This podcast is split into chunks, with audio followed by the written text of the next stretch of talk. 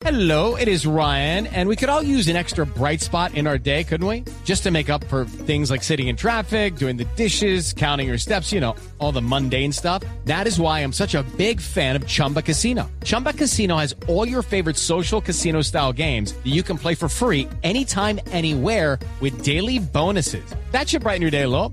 Actually, a lot. So sign up now at chumbacasino.com. That's chumbacasino.com. No purchase necessary. BGW. Void were prohibited by law. See terms and conditions. 18 plus. Las 8 de la noche. Aquí comienza Mesa Blue con Vanessa de la Torre.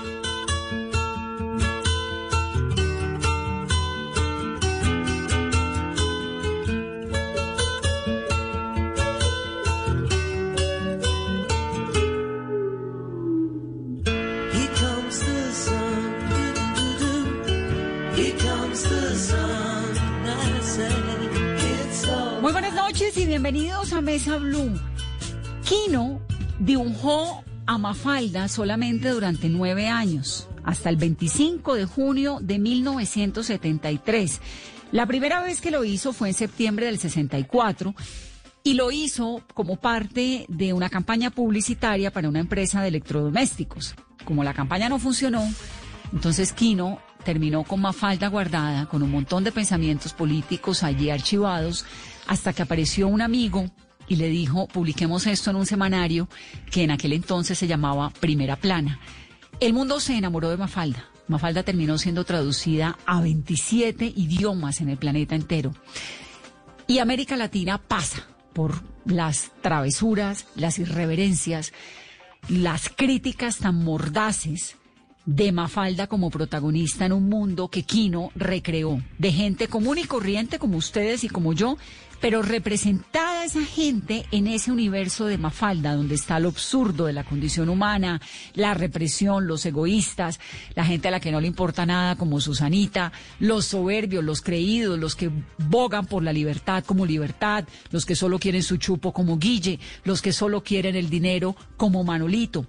Fue realmente genial la apuesta de Mafalda, tan genial que Quino en algún momento dijo, no la voy a seguir pintando. Se llamaba Joaquín Salvador Lavado, sus padres eran migrantes españoles y le llamaron Quino para lograr una diferencia con su tío Joaquín, que fue un ilustrador muy conocido que le enseñó a dibujar. Entonces, vamos a hablar en el programa de hoy de Quino, de ese gran legado que es Mafalda.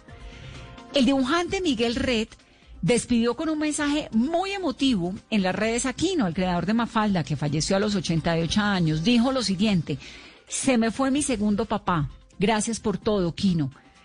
Él es uno de los grandes caricaturistas del diario Página 12 y también es caricaturista del periódico El Tiempo. Bienvenido, Miguel, aquí a Mesa Blue. Qué gusto tenerte. ¿Cómo están? No, pues si yo estoy tristísima y me siento como si se hubiera ido alguien a quien he conocido toda la vida, no me alcanzo a imaginar lo que te está doliendo a ti. Y sí, es alguien entrañable y más si uno lo conocía, si forma parte de, de la ruta, no solo sentimental, profesional, sino afectiva, ¿no? Pero, pero bueno, también era una, una despedida muy anunciada para los que fuimos sus amigos. ¿Qué le pasó a Kino finalmente? Tenía 88 años, pero venía muy deteriorado en la salud, ¿no? Hace unos 10 o más años él había dejado de dibujar por un problema de ceguera progresiva y poco a poco se fue deteriorando también por un producto de, la misma senilidad, ¿no?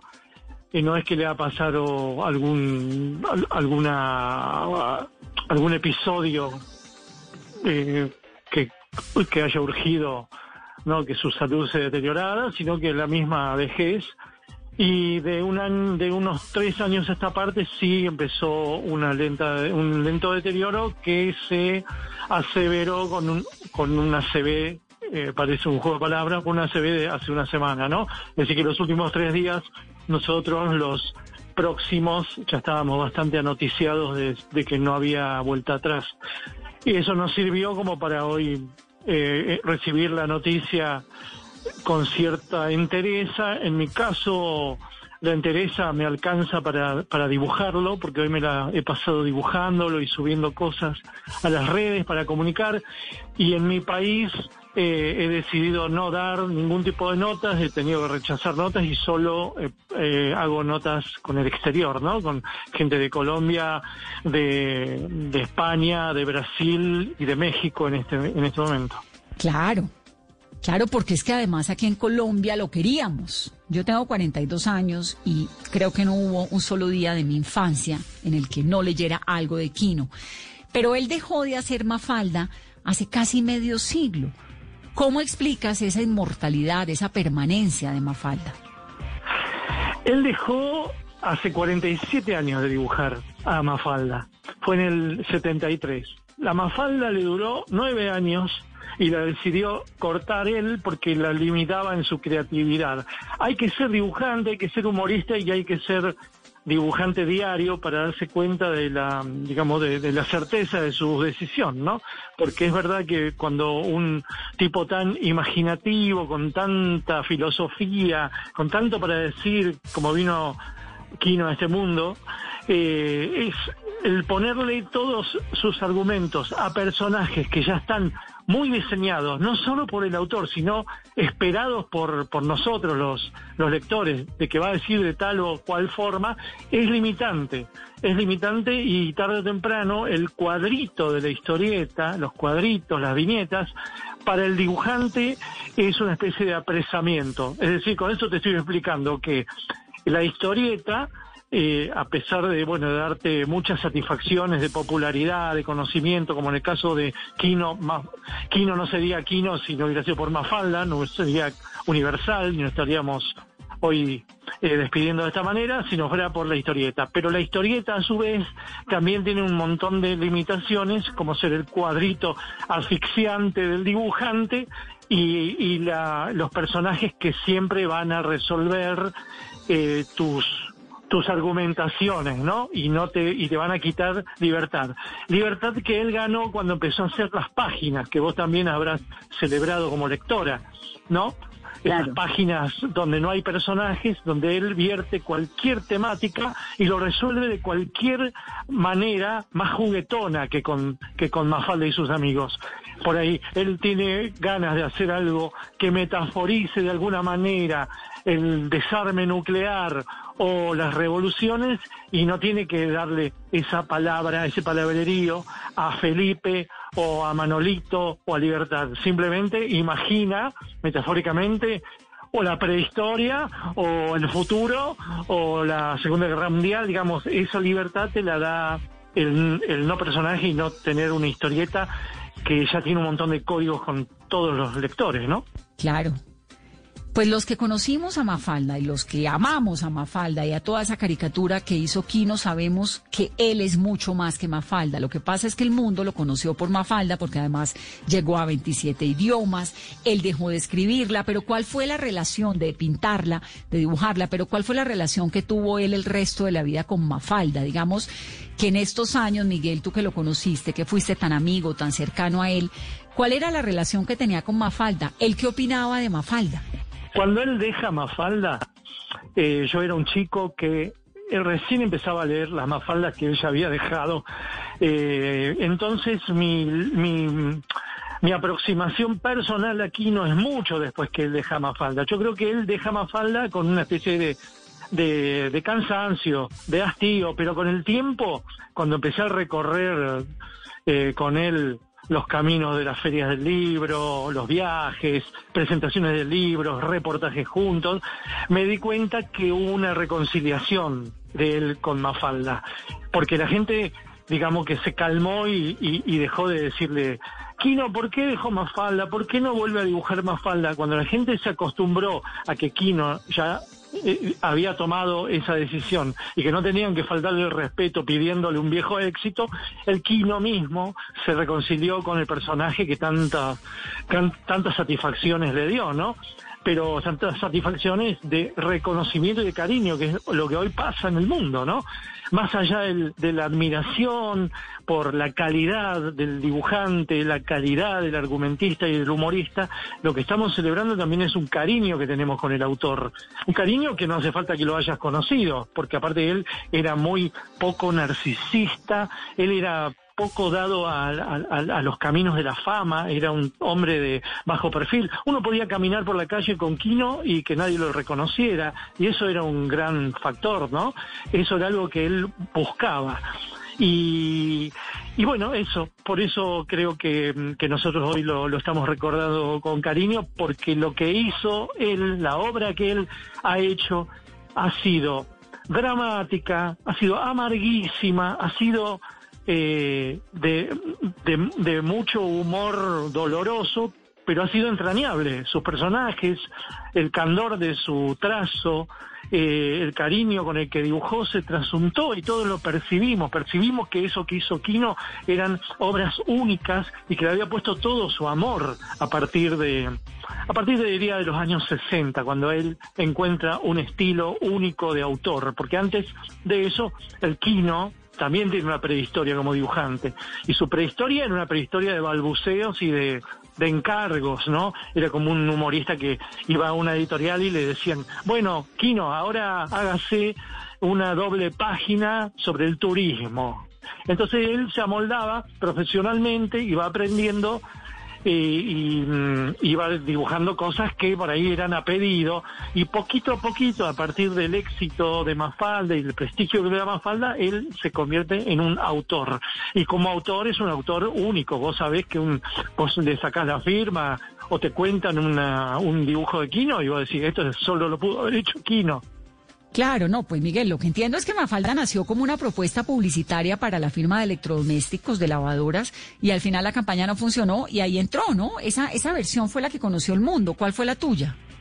Sí, yo a, fuerza de encontrarme con, con gente que te tuvo que ver con la génesis de Mafalda, supe de primera mano, ¿no? Yo, por ejemplo, hoy por hoy, cuando la, digamos, a la mañana cuando no hay gente acá y, la pandemia, o por lo menos la cuarentena te lo permite, yo salgo a caminar por una reserva con el hombre que le encargó, que fue un actor que se llama Norman Brisky, él desde la agencia de publicidad como un ejecutivo de cuenta, le encargó a Quino un personaje o una tira para los electrodomésticos Mansfield y le pidió que lo único que, que, que- que tuviera de acatamiento fuera que empezara con Ma como Mansfield. Entonces Quinito fue al cine y vio una película que se llamaba Dar la cara, donde había un bebito, una bebita en una cuna y entonces dos personajes hablan y dice, ¿cómo se llama? Mafalda. Entonces él dijo, qué lindo nombre, parece una princesa, le puso Mafalda a la tira y así empezó a circular, ¿no? Pero yo, yo, eh, me- después me fui cruzando con, con los que tienen que ver con la prehistoria y todos me, me- como me corroboran eso que, que Kino ha contado alguna vez, pero que, que cuanto más prismas tiene, más enriquece la historia, ¿no? Que después Jorge Álvarez le publica los libritos, eh, que, digamos, todo lo que tiene que ver con esa prehistoria y ese azar que Kino no, no buscaba el éxito. Él simplemente hacía una tira que alguien le pidió y que él eh, le pidió desesperadamente para un para un semanario político y él dijo, tengo algo que me había sobrado de una agencia de publicidad. Y presentó Mafalda, que era una niña traviesa con dos papás, y después fue creciendo y creciendo y creciendo Que ahí, exacto, que ahí fue cuando entraron los demás, Guille, Libertad, Susanita, Manolito, Felipe, que regio, todos los demás. Él hace Mafalda justo antes de la última dictadura de Videla, ¿no? La última dictadura argentina, tres años antes. Pero era una época muy compleja en el Cono Sur, una época de una inestabilidad política muy compleja, donde un señor hablando de la represión de un policía en medio de una caricatura que le comienza a dar la vuelta al mundo, ¿eso le trajo a él algún tipo de consecuencia en términos de calidad de vida? Es decir, esa inestabilidad política en Argentina, y explícame un poco cuál fue el contexto en el que nació Mafalda, y ese movimiento eh, social que deriva en re- la represión militar tan dura de, de Videla, tuvo algo que ver con la Argentina y con lo con que él dejara de pintar, a- de dibujar a Mafalda? No, te voy a poner en contexto más o menos político de, de todo lo que fue el periodo de Mafalda. En el 64, cuando aparece Mafalda, en primera plana, había un gobierno democrático acá del doctor Ilía, que fue derrocado por una dictadura del 66 que se llamó Onganía, la Revolución Argentina se llamó. Fue una dictadura terrible, pero nada que ver con la que vino en el 76 de Videla, ¿no? Entonces esa dictadura eh, dura del 66 al 73 cuando vuelve Perón. En el 73 cuando vuelve Perón es cuando Quino deja Mafalda.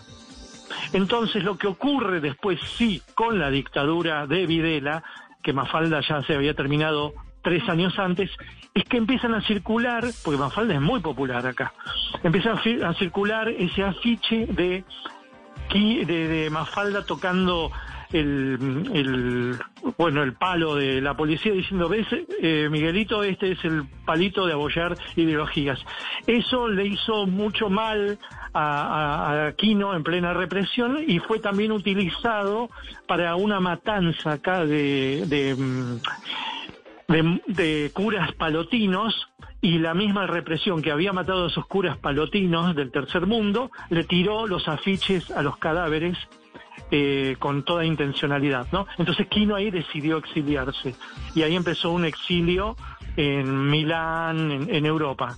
Eh, pero fue porque por una cosa que vino con retarda, no retardataria de lo que había hecho con Mafalda. Mafalda ya había terminado. Mafalda cubrió el periodo este que te cuento de democracia del 64 al 66, 66 al 73, eh, dictadura de Onganía y Lanuse, y bueno, y luego cuando eh, llegó un gobierno democrático, el de, el de Cámpora y después Perón, Mafalda ya eh, terminó su ciclo. Miguel, ¿y cómo se conocieron? ¿Cómo conociste a Quino?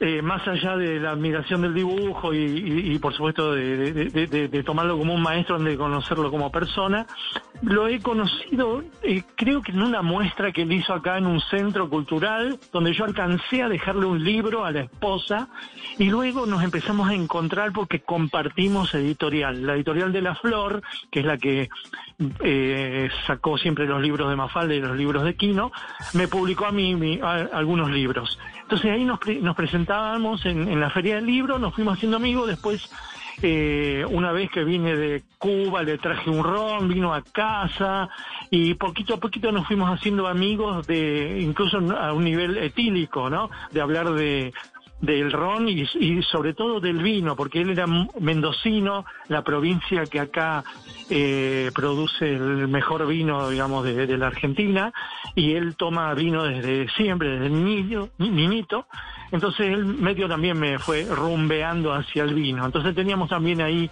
una, una un, un- motivo más de, de celebración, ¿no? Eh, que no era solamente profesional. Entonces nos hicimos medio amigos, te diría, por estos por estos eh, estas obligaciones profesionales y después por un trámite que yo me, me enamoré de una mujer que estaba muy cerca de la familia de los Quino, entonces pude verlo en reuniones familiares y ahí ya compartíamos otro tipo de, de jolgorios y, y- y- empezamos a ir a ver ópera juntos, empezamos a ir al cine, yo lo llevé a ver a Lou digamos, intercambiamos figuritas mundos culturales, él desde su veteranía y yo desde mi juventud, entonces eso hizo algo muy rico. Y él leía las tiras que yo publicaba, publico diariamente en el Página 12 y que se publican en Colombia en el tiempo. Eh, estas tiras eh, aparecen desde hace 33 años, desde el principio de Página 12, y él cuando tenía estancias en la Argentina, digamos, periodos de medio año que venía a Buenos Aires, él siempre escapaba a los veranos. Entonces, desde verano europeo se venía para el invierno argentino y el verano argentino se iba para el, el invierno eh, europeo, ¿no? Entonces él era lector de ese diario y cada tanto me llamaba y me decía para celebrar algún dibujo mío o para criticarme y a veces demolerme, porque Quinito era muy, muy de decir la verdad, ¿viste? Como un niño de decir la verdad, como un ángel que te dice, bueno, pero eso es una porquería, bueno, pero qué maravilla, bueno, esas cosas. No tenía una frontal, tenía una frontalidad y una impunidad de niño. Bueno, pues ahí sí me has dado una gran noticia y es que a punta de vino uno puede mantenerse absolutamente genial y llegar a los 88 años como quino y sensato. Así que, y si es vino mendocino, Malbec, pues aún mejor todavía, ¿no? Sí, sí, éramos. Yo una vez le pregunté, yo hice un libro sobre el vino argentino, un libro de dibujos todos inéditos sobre la elaboración, digamos, todo el mundo del vino, y lo invité a mi presentación. Y estaba en el público, entonces en un momento dado, en la presentación, que estaba, que era en una cata, bueno, una especie de cava, cava, ¿no? Y le pregunto, Kino, sé que está en el público, dígame, ¿qué vino es usted? Es verdad que para mí es Cabernet Sauvignon. Y él me dijo, sí, claro, Miguelito, soy Cabernet Sauvignon. ¿No? Y por ahí en, en otro momento de la vida ha dicho que ha sido Malbec. Digamos que también los paladares cambian en ese sentido, ¿no? En este momento, por ejemplo, en la Argentina, que, que es muy conocida por el Malbec, también le está dando mucha fuerza al Cabernet Franc, ¿no? Que no, no esperábamos eso. Así que eso también es como una metáfora de lo creativo, ¿no? La vida eh, eh, tampoco es algo tan así tan fundamentalista. Uno, uno puede empezar Mafalda, pero también puede decidir terminarla, ¿no? Claro, y que además uno puede tomar Cabernet Sauvignon y pasarse a un rosé si le apetece. Ahora, Miguel, eh, cuando me dices que de vez en cuando es, te decía, mire, eso que usted está escribiendo, eso que tú escribes es una porquería, que vos escribís es una porquería. ¿Cómo era Kino en su personalidad? Era mucho mayor que tú. ¿Tú eres un hombre de cuántos? ¿De 60, 59 años? Yo tengo 59 y y yo puse que es como mi papá, porque mi papá nació el 9 de julio de 32 y Kino 17 de julio del 32, es decir, ocho días después. Fue una cuestión absolutamente nada que ver. Mi papá era una provincia, mi papá un campesino, él otro, otro clase media, eh, digamos, nada que ver, pero yo realmente lo he tomado como un padre en, en ese sentido. Y, y, y, viste, recién se me deslizó que lo trataba de usted. Y eso, Kino siempre me lo criticó, me dijo, pero Miguelito, ¿por qué me trataba de usted? Y porque a papá siempre lo traté de usted. ¿no? Y nunca me lo pude sacar al tratarlo de usted al Kino, cuando en realidad yo tengo amigos más viejos y los trato de vos, ¿no? Y, y bueno, en, eh, es- ese fue el, el trámite. Yo lo he visto siempre como un, una especie de, de- de padre, pero pero no no no en el sentido padre, porque aparte él no ha sido padre en la vida en la vida, ¿no? No no no ha tenido hijos. Miguel, ¿y por qué Kino era tan reacio a las entrevistas? Hoy me di cuenta de ello. Es que yo quiero decirte que lo he buscado en los últimos 10 años incansablemente. De hecho, pues he podido entrevistar a tanta gente y no pude entrevistar nunca a Kino, que siempre me pregunté por qué no daba entrevistas, qué era lo que le molestaba tanto. Y porque era un hombre fóbico, era un hombre muy reticente, eh, tímido, eh, muy apartado. Él era un hombre de, de no mucha gente. No sé cómo hacía para aguantar tanto público de golpe en esas grandes charlas, ¿no? Yo tuve suerte de participar en dos entrevistas y media con él, ¿no? Y que le hice yo. Y hoy, hoy justamente en la web de Página 12 a- a- acaba de publicar la última entrevista en- que compartimos juntos, donde yo también lo entrevisto, ¿no? Pero claro, es otra cosa, la charla con un amigo, con un colega es otra cosa que con los periodistas. Vos no te olvides que los periodistas medio que siempre terminan preguntando lo mismo. Y en una carrera de 70, no sé, 60 años como la de Kino, es denso aguantar siempre las mismas preguntas, ¿no? No, pues claro, yo también le hubiera preguntado por qué dejó de pintar, de dibujar a Mafalda y también le hubiera preguntado si se ha arrepentido. y eso medio que te cansa, ¿no? Eh, yo en eso lo entiendo, pero creo que comparándolo con otros colegas que no tienen tanto problema con el reportaje, te diría que era una particularidad de él, que era lacónico, era era muy muy reservado el Kino, ¿sabes?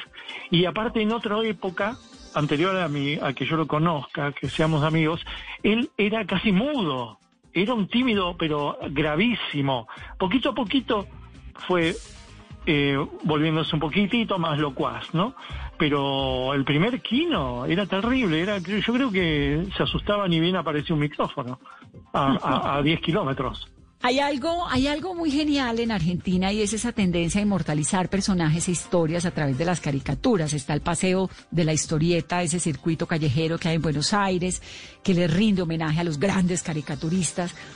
Donde aparecen las caricaturas de Quino, pero ahí también tiene que nombrar uno pues a Fontana Rosa y a un montón de gente que combina el humor con la sátira y con unos personajes emblemáticos de Argentina. ¿De dónde sale esa escuela de la caricatura argentina? Sí, es, realmente un milagro que se da en la Argentina. Yo te diría se da en, la- en el Río de la Plata, ¿no? En la orilla eh, Montevideo, Buenos Aires, y que se da en pocos lugares del mundo. Y que se ha dado también con la música del tango y se ha dado también con el fútbol. Es decir, siempre eh, artes populares. Hay algo del- del- de la población aquí, de lo popular, que te que te empuja hacia una calidad eh, que, que no, que no tiene explicación, que seguramente tiene una explicación en la, en la mezcla inmigratoria, ¿no? Por ejemplo, nosotros, yo por lo que veo en el tema del dibujo, el tema del humor gráfico, la historieta, aquí vino una inmigración europea entre española y, francesa que trajo algunas herramientas que han servido desde finales del, siglo XIX y que se han criollizado luego, que los primeros criollos, dibujantes criollos, han eh, traducido esa calidad casi académica de la caricatura traída por Stein, por Mayol, por Cao, desde Europa, lo han vuelto una cosa muy eh, muy argentina, muy rioplatense, muy ci- citadina vendría a ser. Y han hecho una, un- una, un- una, una, un lenguaje de mucha calidad popular.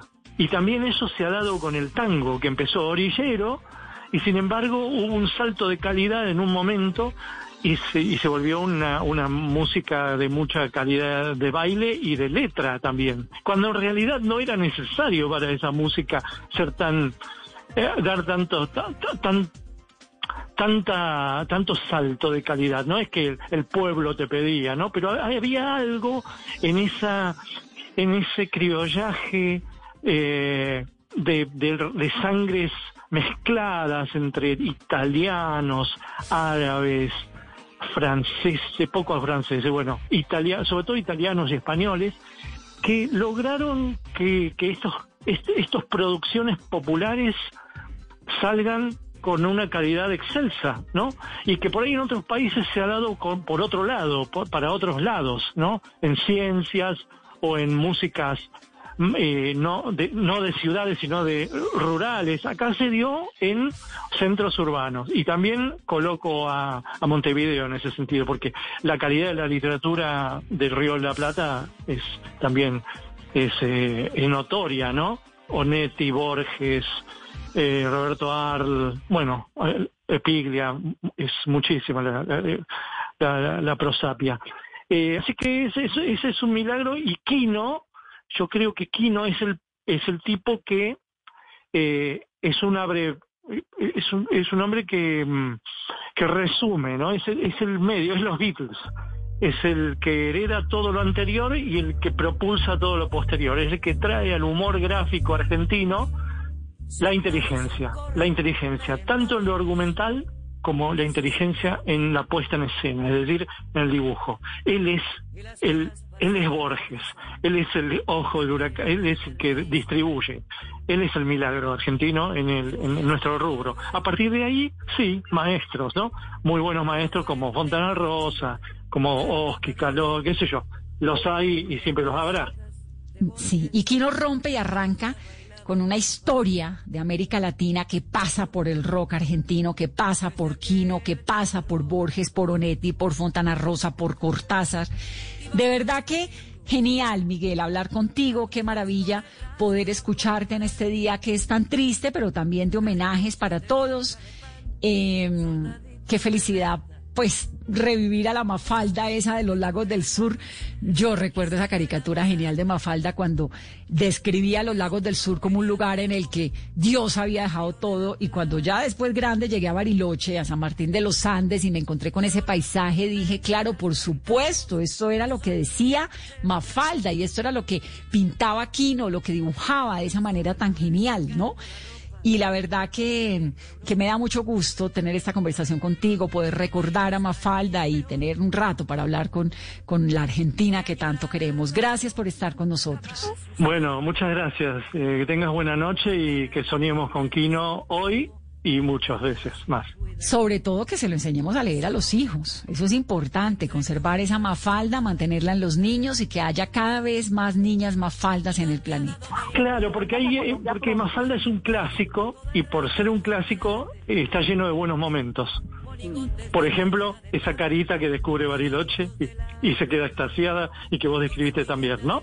Sí, no, no, no, no, no, no, es que todo es genial. La caricatura de por qué es que el mundo está enfermo, eso fue hace 50 años y todavía nos estamos preguntando lo mismo. Qué genial, Miguel. Qué dicha escucharte, te mando un abrazo muy grande, te sigo viendo en tus caricaturas del periódico El Tiempo y ojalá que vengas a Colombia pronto. Un abrazo. Bueno, muchas gracias. Cuídense. Buenas noches. A decirme que existe el olvido, esta noche han venido. Te sentaba tan bien. Esa boina calada al estilo del Che. Buenos Aires es como contabas. Hoy fui a pasear y al llegar a la plaza de Mayo me dio por llorar y me puse a gritar ¿dónde estás?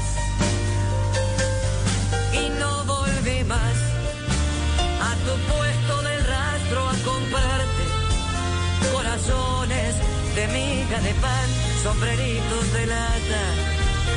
Y ya nadie me escribe diciendo no Lucky Land Casino asking people what's the weirdest place you've gotten lucky? Lucky? In line at the deli, I guess? Aha, in my dentist's office.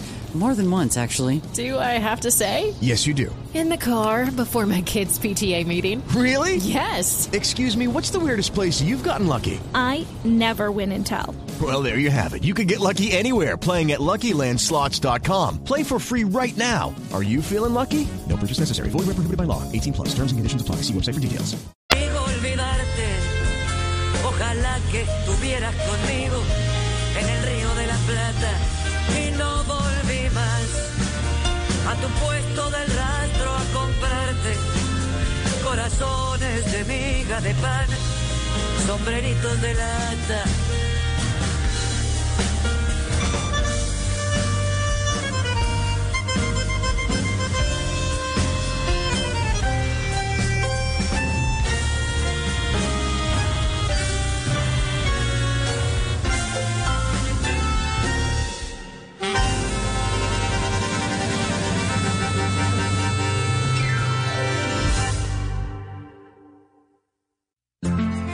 Cuando yo doy un abrazo y te cedo el paso. Cuando yo cuido el planeta, reciclo y monto en bicicleta. Y soy mejor cuando yo cuido mi cuerpo.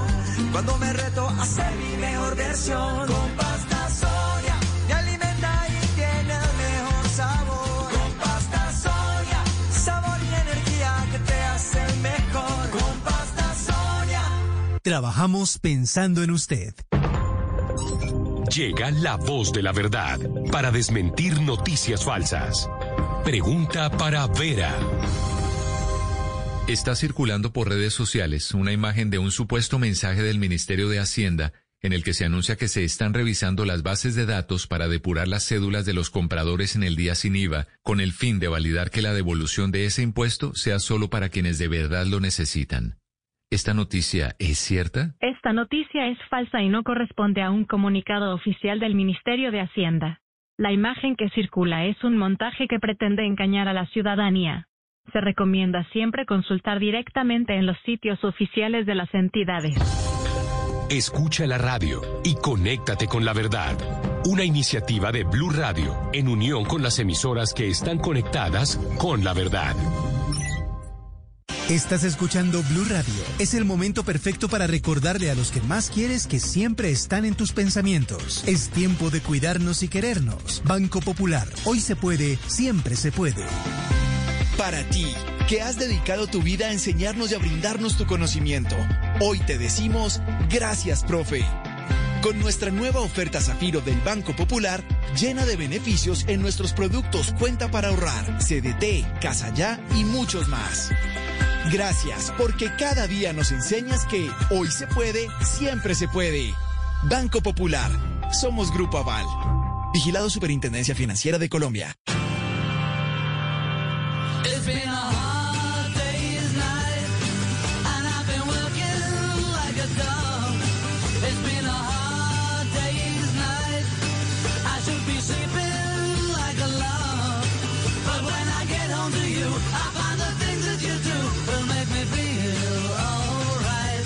Olmi es Boy Olmi, un actor reconocido, director de cine argentino. Él dirigió un documental que se llama Buscando a Kino, que fue producido por Jonathan Hersfeld y que cuenta la vida de Kino a través de una entrevista de las muy pocas, creo que la única grande que dio en el año 2018, que fue la última, pero además la más grande de Kino. Carlos, un gusto, gracias por estar aquí con nosotros en Colombia Mesa Blue.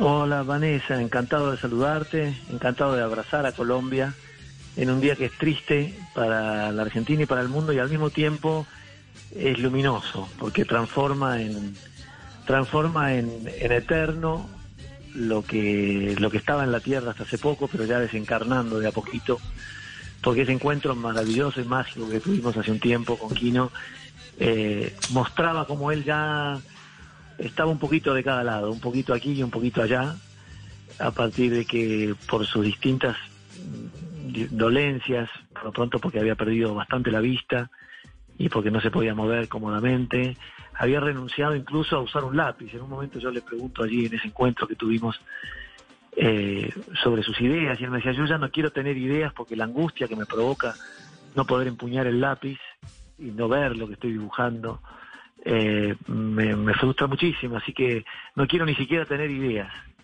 Pero son tan vastas, tan enormes, tan profundas las ideas, las ocurrencias, las reflexiones que nos legó, que hoy pasa de, de verdad a un, a un Olimpo, ¿no? A un Olimpo donde están grandes creadores del mundo, grandes grandes pensadores del mundo, porque Kino, además de ser un artista gráfico increíble, yo creo que está en la categoría de los pensadores, de los, podemos decir casi de los filósofos.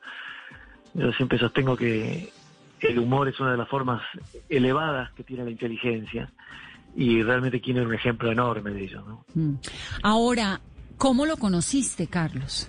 ¿Cómo lograste convencerlo de que te diera una entrevista larga, de que participara en un documental? ¿Cómo lograste todo eso? Un hombre que es, fue tan hermético y tan Sí. preservado, ¿no? En su vida íntima.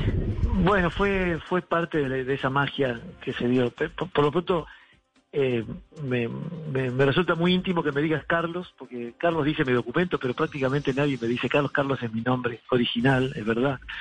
Como, como el de mi hijo, el de mi padre, el de mi abuelo, el de mi bisabuelo. Somos todos cinco generaciones de Carlos. Pero realmente lo, de, lo del Boy Olmi es como, como yo soy conocido en el medio. Y, y por eso me, me lleva a una zona de mucha intimidad, el Carlos, con el que me, con el que me encaraste. Ah, no, entonces eso sí fui yo de pura atrevida, porque me No, parecía no, que decirte voy Olmi era como de mucha intimidad. Entonces vuelvo al no, al voy. revés. Al revés, al revés. Lo de, lo de Boy es la única manera en la que soy conocido, por eso me- a mí me, me sorprende que me digan Carlos, pero, pero está muy bien. Este, bueno, cuando el Festival Internacional de Innovación Social, el FIS, me propuso hacer una serie de... Yo, yo trabajo mucho en, la producción audiovisual, más allá de que soy actor de profesión y de toda mi vida, trabajo desde hace muchos años en la, en la producción audiovisual. Y eso es lo que me llevó la última vez a Colombia, justamente al, al Festival Ambiental de la, en la Universidad de los Andes, al, al, al Planet On, este, donde estuve en Colombia la última vez llevando un documental que yo había hecho con dos leyendas de la conservación de la tierra, que son Jane Goodall y Roger Payne. Claro. Por eso, estu- por eso estuve en Colombia la última vez y, y con grandes ambientalistas y con grandes figuras del, del medio audiovisual. Por esa trayectoria, en donde yo hago documentales y, y- y encuentros con personas notables, eh, que me ha llevado a entrevistar a gente como Chopra, o como Brian Weiss, o como Lee Bullman. Bueno, me, me ha tocado en suerte encuentros con gente muy notable. Desde esa perspectiva, el Festival de Innovación Social me propuso iniciar una serie de producciones que, tuvieran que ver con, entrevistas hechas por mí a, referentes importantes de la cultura. Y cuando me propusieron hacerlo, empezar haciéndolo con Kino, el corazón, el corazón me dio un vuelco de alegría porque Kino es alguien como, como para casi todos nosotros, con el que yo he crecido desde muy niño hasta el día de hoy, es- eh, me ha alimentado y ha expandido mi mirada, mi sonrisa y mi reflexión con esas, con esos dibujos, con esos, con esas obras increíbles. Y entonces para mí era una oportunidad increíble, no, no habíamos tenido un contacto cercano con Kino a lo largo de la vida y para mí era una oportunidad de, de encontrarme con alguien muy importante para mí. Pero al poco tiempo me empezaron a advertir de que entrevistarlo era una tarea casi imposible, porque a lo largo de toda su vida, Kino ya era muy parco, ya era muy tímido, ya era muy reservado, que todo lo decía a través de sus dibujos, a través de su obra, pero no de las entrevistas. Y entonces, eh, agravado eso por los problemas de salud que había tenido, en donde había dejado de ver prácticamente, y con la movilidad muy reducida, estaba muy confinado en su Mendoza natal, en una silla de ruedas, asistido, y, y con muy pocas ganas de conversar en general. Entonces me lo propuse como un gran desafío y le escribí una carta diciéndole, mira, Kino, yo no quiero invadirte, no quiero entrevistarte, quiero compartir un rato contigo en donde probablemente nos quedemos en silencio escuchando el sonido del viento de las hojas, de tus árboles allí en Mendoza, o tomando una copita de vino, o lo que tú quieras, pero tal vez escuchando música, no, no quiero invadirte, quiero poder compartir un tiempo contigo. Eso es la entrevista perfecta, voy. Bueno, porque esa entrevista, si la pudiste ver, o tal vez se vuelva a repetir ahora en estos días en Colombia, porque la están repitiendo en muchos lugares del mundo, me están llamando de muchos países para poder volver a mostrarla, eh, tiene tantos silencios como sonidos, ¿no? Es una entrevista muy respetuosa, no solo de sus silencios, sino de los silencios que también yo mismo proponía para, para dejar que cuando apareciera la palabra apareciera realmente con todo el peso que tiene. Y primero le llevé una valija cargada de cosas que podían servir como llave para abrir ese corazón, ese corazón dorado. ¿Qué le llevaste? llevé, sal- le llevé por lo pronto saludos de muchas personas que lo quieren mucho y que él quiere mucho. Empezó por Manuel Serrat, a quien lo fui a buscar aquí a su teatro, al, al camarín de su teatro, para decirle, mira, Joan Manuel está aquí, no voy a encontrarme con él, quiero que le mandes algo. Después me encontré con, con Tute, con Miguel Rep, bueno, con grandes humoristas y referentes argentinos e internacionales que lo quieren mucho. Y después le llevé música, le llevé canciones de música de Eric Satie, canciones de los Beatles, y le llevé un tomo de una enciclopedia que era de mi madre, contemporánea de Kino, mi madre tiene 88 años hoy, y le llevé una, un tomo de la enciclopedia que se llama El Tesoro de la Juventud, que yo había leído que Kino leía de niño. Y lo llevé con la, con la esperanza de que en esa sección que tiene esa enciclopedia que se llama El Libro de los Por qué, estuviera algo del Génesis de Mafalda. Porque el libro de los por qué es una sección de esa antigua enciclopedia del, del principio del siglo XX, en la que aparecen las preguntas más inverosímiles, ¿no? Sobre cualquier tema. ¿Por qué cae la lluvia? ¿Por qué, por qué soñamos cuando dormimos? ¿Por qué gira la Tierra? ¿Por qué la gravedad es menor en la Luna que en la Tierra? Es decir, preguntas de todo tipo, del orden físico, metafísico, filosófico, natural, científico. Que, que son elementales, pero que además componen el espíritu de Mafalda y que cuando uno va creciendo se le van olvidando. Exacto. Entonces, Pasa, ¿no? yo- La posibilidad de pensar estas, estas reflexiones tan elementales, pero tan serias Exacto. de la condición Entonces, humana. le, le llevé esta, esta enciclopedia y la puse en sus manos y le digo, ¿sabés lo que tenés en las manos, Kino? Esto es toda la juventud. Y me dice, no puedo creer que me lo hayas traído. Bueno, y entre eso y la can- las canciones y la música y estos saludos, poco a poco él fue relajando y teniendo ganas de conversar. Empezamos a tomar vino, tuvimos varios encuentros, fueron tres encuentros, a tomar vino y comer pistacho y efectivamente escuchar música y estar en silencio, pero entre esos silencios empezaron a aparecer sus reflexiones, sus recuerdos, sus asociaciones, y yo pude entonces enhebrar una cantidad de ideas que yo tenía que tenían que ver con su, con su infancia. Yo, más que preguntarle, yo había estudiado mucho para ese encuentro sobre su vida, por lo cual no tenía nada que preguntarle, sino más bien tratar de hilar todos esos pensamientos y encontrar cómo una cosa nos podía llevar a la otra. ¿Y qué te sorprendió de Kino? ¿Qué encontraste que dijeras esto es mucho más de lo que yo esperaba? ¿O qué te llamó la atención? Bueno, tuve, por ejemplo, el atrevimiento de preguntarle por qué no había tenido hijos. y eso surgió a partir del dolor que él arrastraba de la guerra civil española y a partir de la pérdida muy temprana de sus padres. Y entonces tanto dolor lo había llevado a, a sentir que traer hijos al mundo era algo que probablemente no era para él. Sin embargo, trajo esos hijos al mundo que son universales, como son todas las criaturas que rodean a Mafalda y a Mafalda misma, ¿no? Entonces, bueno, fueron apareciendo asociaciones que, que a mí me abrieron a, a lugares que yo nunca le había escuchado hablar aquí, ¿no? Él dijo que, que no había tenido hijos porque tenía este impacto de la guerra civil española. Sí. Sus sí, padres que eran españoles, ¿no? Sus padres eran españoles, pero además habían muerto cuando él era muy chico. Claro. Por eso fue criado por su tío, que también era aquino, ¿no? Era, Sí, Joaquín. Este, y, y que era Joaquín, y que, y que él era aquinito.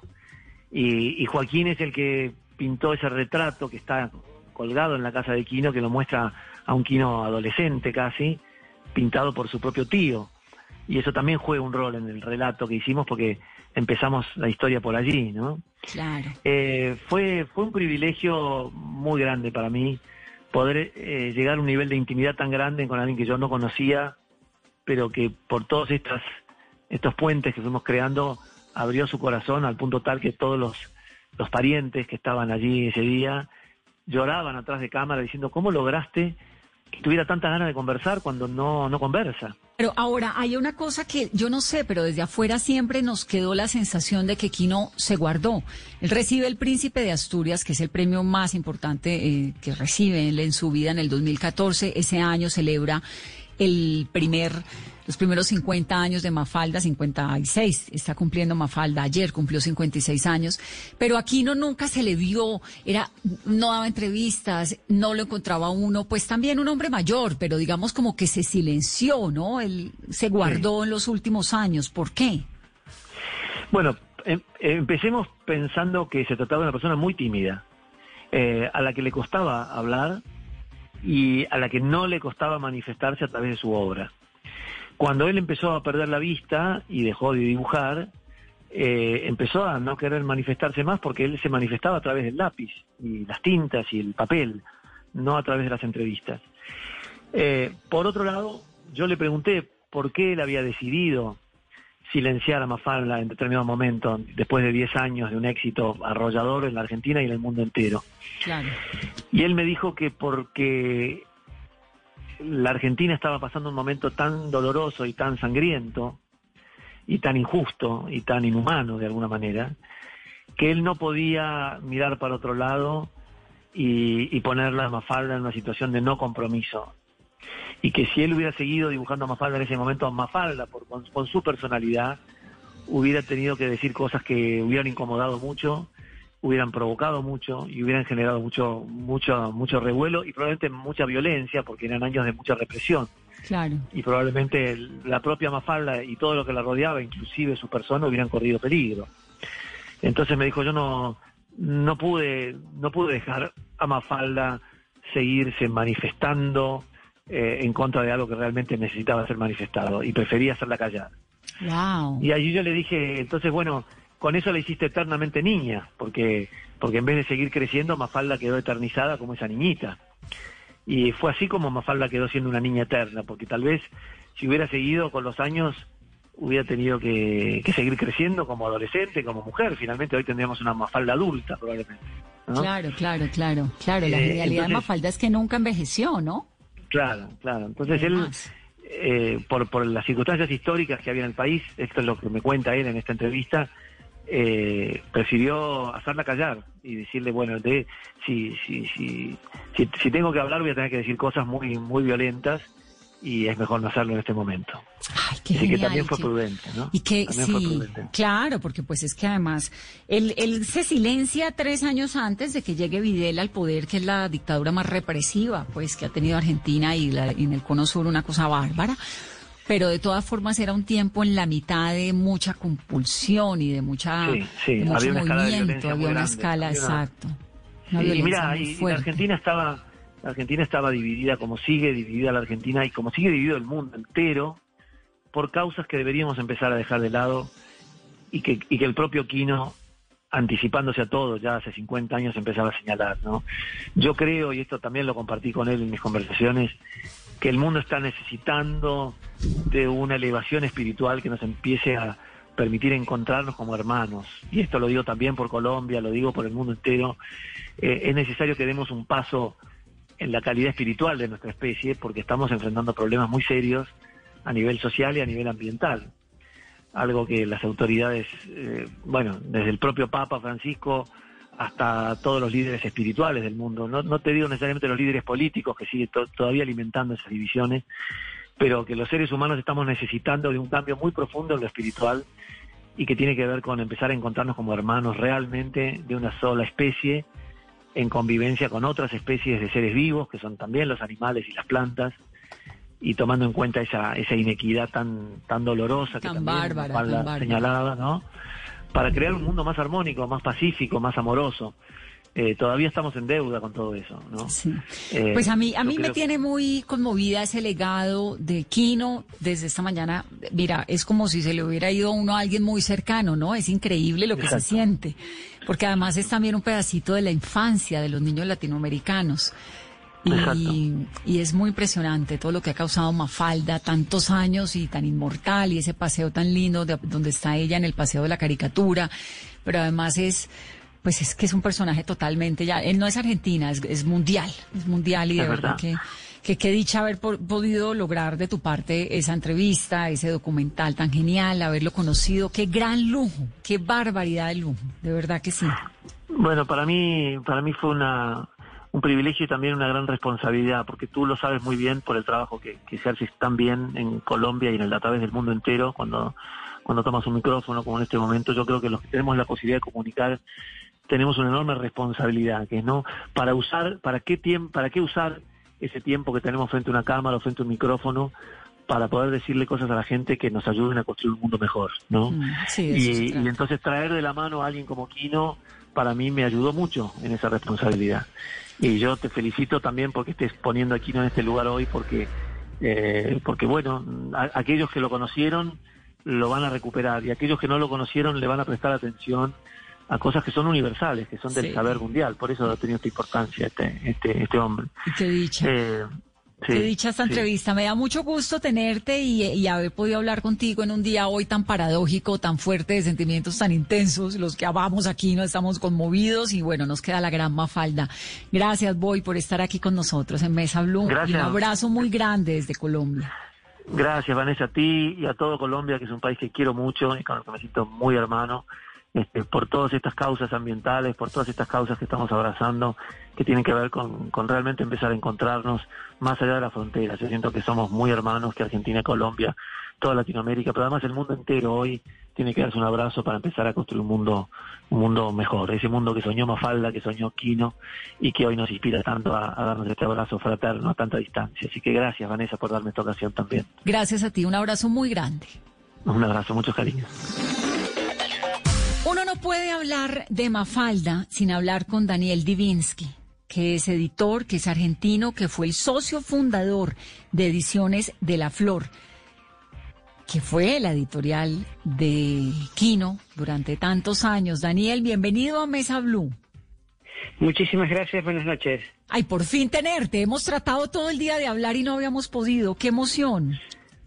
Bueno, ha sido complicado porque además estoy hablando con medio mundo y creo que no exagero con la, la cantidad. Pues no lo dudo, Daniel. ¿Cómo entra Quino a Ediciones de la Flor? Ese matrimonio, ¿cómo se hace? Entra por propuesta de él, lo que puede parecer un absurdo, porque él publicaba sus primeros libros de Mafalda con la editorial de Jorge Álvarez, que fue realmente el, el pionero. Tuvo algunos problemas para el cobro de sus derechos de autor en el momento que Álvarez di- diversificó su actividad y no le pagaba. Recurrió a mi socio de entonces y a mí como abogados. No podíamos litigar contra Álvarez porque éramos bastante amigos de él pero la derivamos a otro estudio jurídico que solucionó el problema amigablemente y fue quien el que dijo, ¿y por qué no empiezan a publicar en Mafalda de la Flor con esa ingenuidad que lo caracterizaba? ¿Eso fue en Y ahí qué empezó una año? histo- 1970. 70. Es una historia que duró conmigo casi 50 años y sigue con la editorial donde yo ya no estoy formando parte. Claro. Ahora, Daniel, eh, Quino no tenía hijos. Todos esos No. derechos editoriales de Kino, ¿en quién derivan? en los sobrinos, es decir, tiene, tiene varios sobrinos, en uno de ellos en Mendoza, que se ha ocupado mucho de él en todo este último tiempo, y su sobrina política, la sobrina de su mujer, Julieta Colombo, que ha sido su representante y la que se ocupa de todos sus intereses en el mundo. Y obviamente, pues un personaje como Kino, cualquier editorial de habla hispana hubiera querido en algún momento quedarse con su obra, ¿no? Eh, Sí, lo que- ¿cómo, cómo, ¿Cómo y por qué se quedó con Ediciones de la Flor? Bueno, te voy a dar un concepto que no tiene nada que ver con la realidad contemporánea. Por cariño, por afecto. Qué bello. ¿Ustedes eran amigos? Éramos amigos antes de ser su, su- su editor. Eh, lo conocí en la librería de Jorge Álvarez, que fue su primer editor, antes de que surgiera la fama. O sea que es una relación previa. Claro. Y como editor, pues el editor de vez en cuando le opina al escritor sobre más o menos cómo tiene que ser la cosa. ¿Qué tanto podías entrar al mundo de Kino?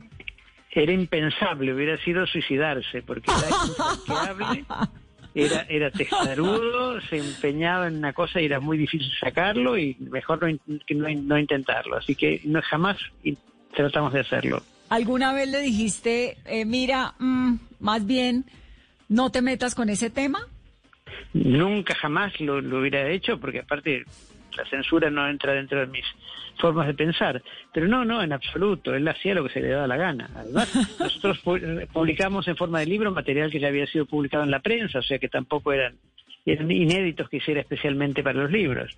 Claro. ¿Alguna vez le dijiste, Kino, hay que volver a pintar a Mafalda, hay que volver a dibujar a Mafalda? No, en absoluto. No iba a contrariar su voluntad. Él estaba muy claro en el momento que decidió dejar de hacerla. Era matar la gallina de los ojos de oro, literalmente, y él no, titubeó en hacerlo. ¿Sabes qué? Me sorprende porque con todos los personajes cercanos a Kino con los que hemos hablado hoy, todos dicen, no, no, no se le podía decir nada, era testarudo, pero era un personaje entrañable, como un carácter fuerte, pero amorosísimo al mismo tiempo. ¿Cómo lo defines? Por- para, para los que la gente que quería, sí, pero el resto del mundo era un cabrón, un malhumorado, no, no, no, no, mal- no maltratador, pero eh, de pocos amigos. ¿Pero si era malhumorado? Pero mm, muchísimo, solo que se contenía. ¿Como en qué era malhumorado, por ejemplo? En cual la gente que lo importunaba pidiéndole autógrafos cuando no estaba en una sesión de firma en una feria o en una librería, a la que no digo que maltrataba porque no era un maltratador, pero me respondía muy, muy duramente. Decían, no me molesten, por eso es que podía andar tranquilo por Mendoza y por Buenos Aires caminando sin que nadie lo perturbara. Sí, sí. Yo lo que com- comenté en una otra nota hoy es que estábamos cenando con él y su mujer en un restaurante en Buenos Aires y se acercó una joven y le dijo muy amorosamente, ay, ¿usted es Quino?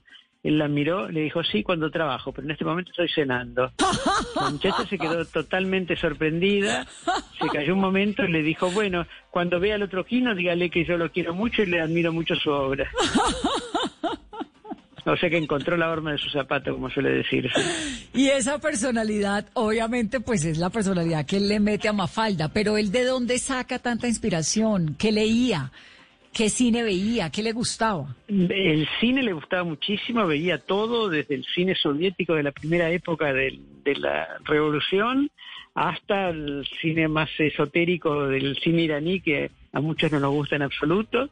Era eh, muy de, muy de cine, no de leer demasiado, sí de escuchar mucha música, abonado al teatro de ópera, al Teatro Colón, y veía largas temporadas de ópera, y escuchaba mucha música incluso cuando trabajaba.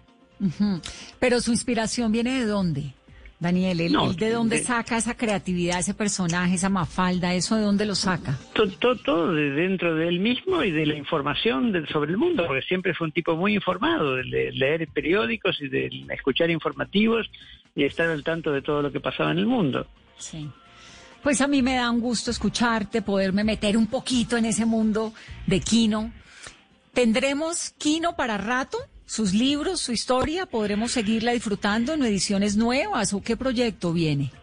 Bueno, yo me retiré de la editor- de Ediciones de las Flores hace cinco años, así que él seguirá edi- editando su, manejado la, la sucesión por su sobrina, que era su representante, con el sello, supongo que seguirán, pero no tengo la menor idea. ¿Tú ya no estás en el mundo editorial? No, no, no, hace cinco años que me retiré. ¿Y qué tal? ¿Qué tal es la nueva vida sin el mundo editorial después de haber estado tantos años? Un alivio enorme, sobre todo en una época como esta. no te toca lidiar con escritores. No, no, no, no me toca lidiar con el mercado, que es mucho peor que los escritores. Ay, Daniel, pues me encanta tenerte. Qué dicha, gracias por concedernos estos minutos para... Bueno, gracias, Vanessa. Es la última entrevista de la noche. Hoy he hablado para el libro Guinness de los Récords. Yo sé, ahora sí te vas a tomar un vinito y a descansar. Sí, señora. ¿Cuál fue la última vez que viste a Kino? El, en enero de este año. ¿Y estaba bien todavía o ya estaba muy no, Estaba, estaba, tan mal como últimamente, es decir, no veía nada o casi nada, estaba en silla de ruedas porque tenía mucha inseguridad al caminar, pero estaba clínicamente sano y de relativo buen humor y comunicativo. Ay, bueno, pero qué lujo haberlo conocido tantos años y haber podido disfrutar. La, realmente lo, considero así. Sí, eso sí es. Muchísimas gracias por la entrevista y un abrazo. Que, tengan buenas noches ustedes. Un abrazo, gracias. Adiós.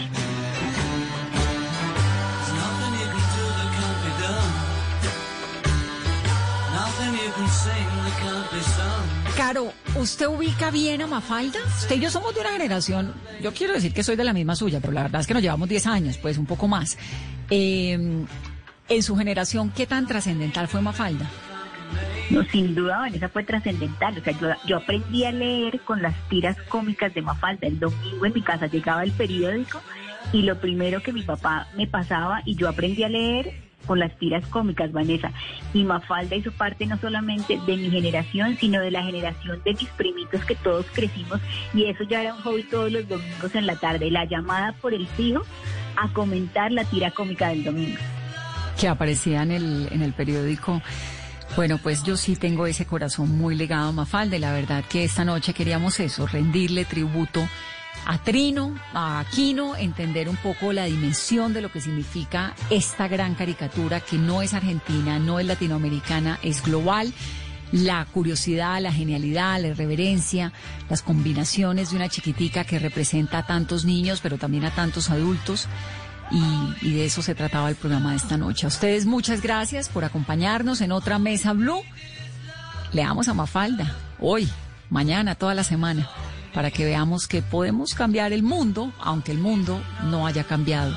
Y tal vez nos cambie a nosotros, ojalá, para bien. Feliz noche. Chao.